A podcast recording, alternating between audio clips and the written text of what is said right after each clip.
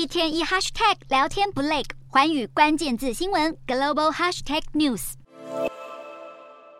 谁来接掌日本央行？提名人选一公布，植田和男就被记者堵麦。现年七十一岁的经济学者植田和男，是否可能让日本终结日本前首相安倍时代的超宽松货币政策，加入其他主要经济体的行列，开始升息？外界猜翻天。但日本去年公布第四季 GDP，虽然季增年率是百分之零点六，躲过陷入衰退，但远低于市场预期的成长百分之二。日本消费虽然出现复苏，但企业支出萎缩，库存对经济的拖累也比预期。还要大。也就是经济动能依旧疲弱，这也代表想要告别宽松货币政策面临挑战。日本央行认为，日本当前飙高的通膨主要是外在因素所造成，在经济复苏不够强劲之下，迟迟未透过升息来抑制通膨。专家认为，植田和南将成为日本战后第一位学者出身的央行总裁，而非来自央行体系内的人选。经济政策有望摆脱原先的超宽松措施，但经济仅微幅成长会影响岸田的决策，而且可能还有这项。考量，在日本政策要发生变化，往往需要时间。再加上美国最新出炉的一月通膨减缓幅度低于预期，美国联准会接下来可能会再次提高升息力道来打击通膨。倘若带动美元升值，日元进一步贬值，恐怕会加深植田任务的艰难性。有日元先生之称的日本前副财务大臣深渊英姿则是认为，由于通膨升温，植田和男可能会在今年十到十二月升息，届时日元可能因此受益。至于亚洲的南韩与台湾情况似乎也不乐观。南韩去年第四季 GDP 较前一季衰退百分之零点四，这是十个季度以来 GDP 首现负成长。不过，南韩去年全年成长率是百分之二点六，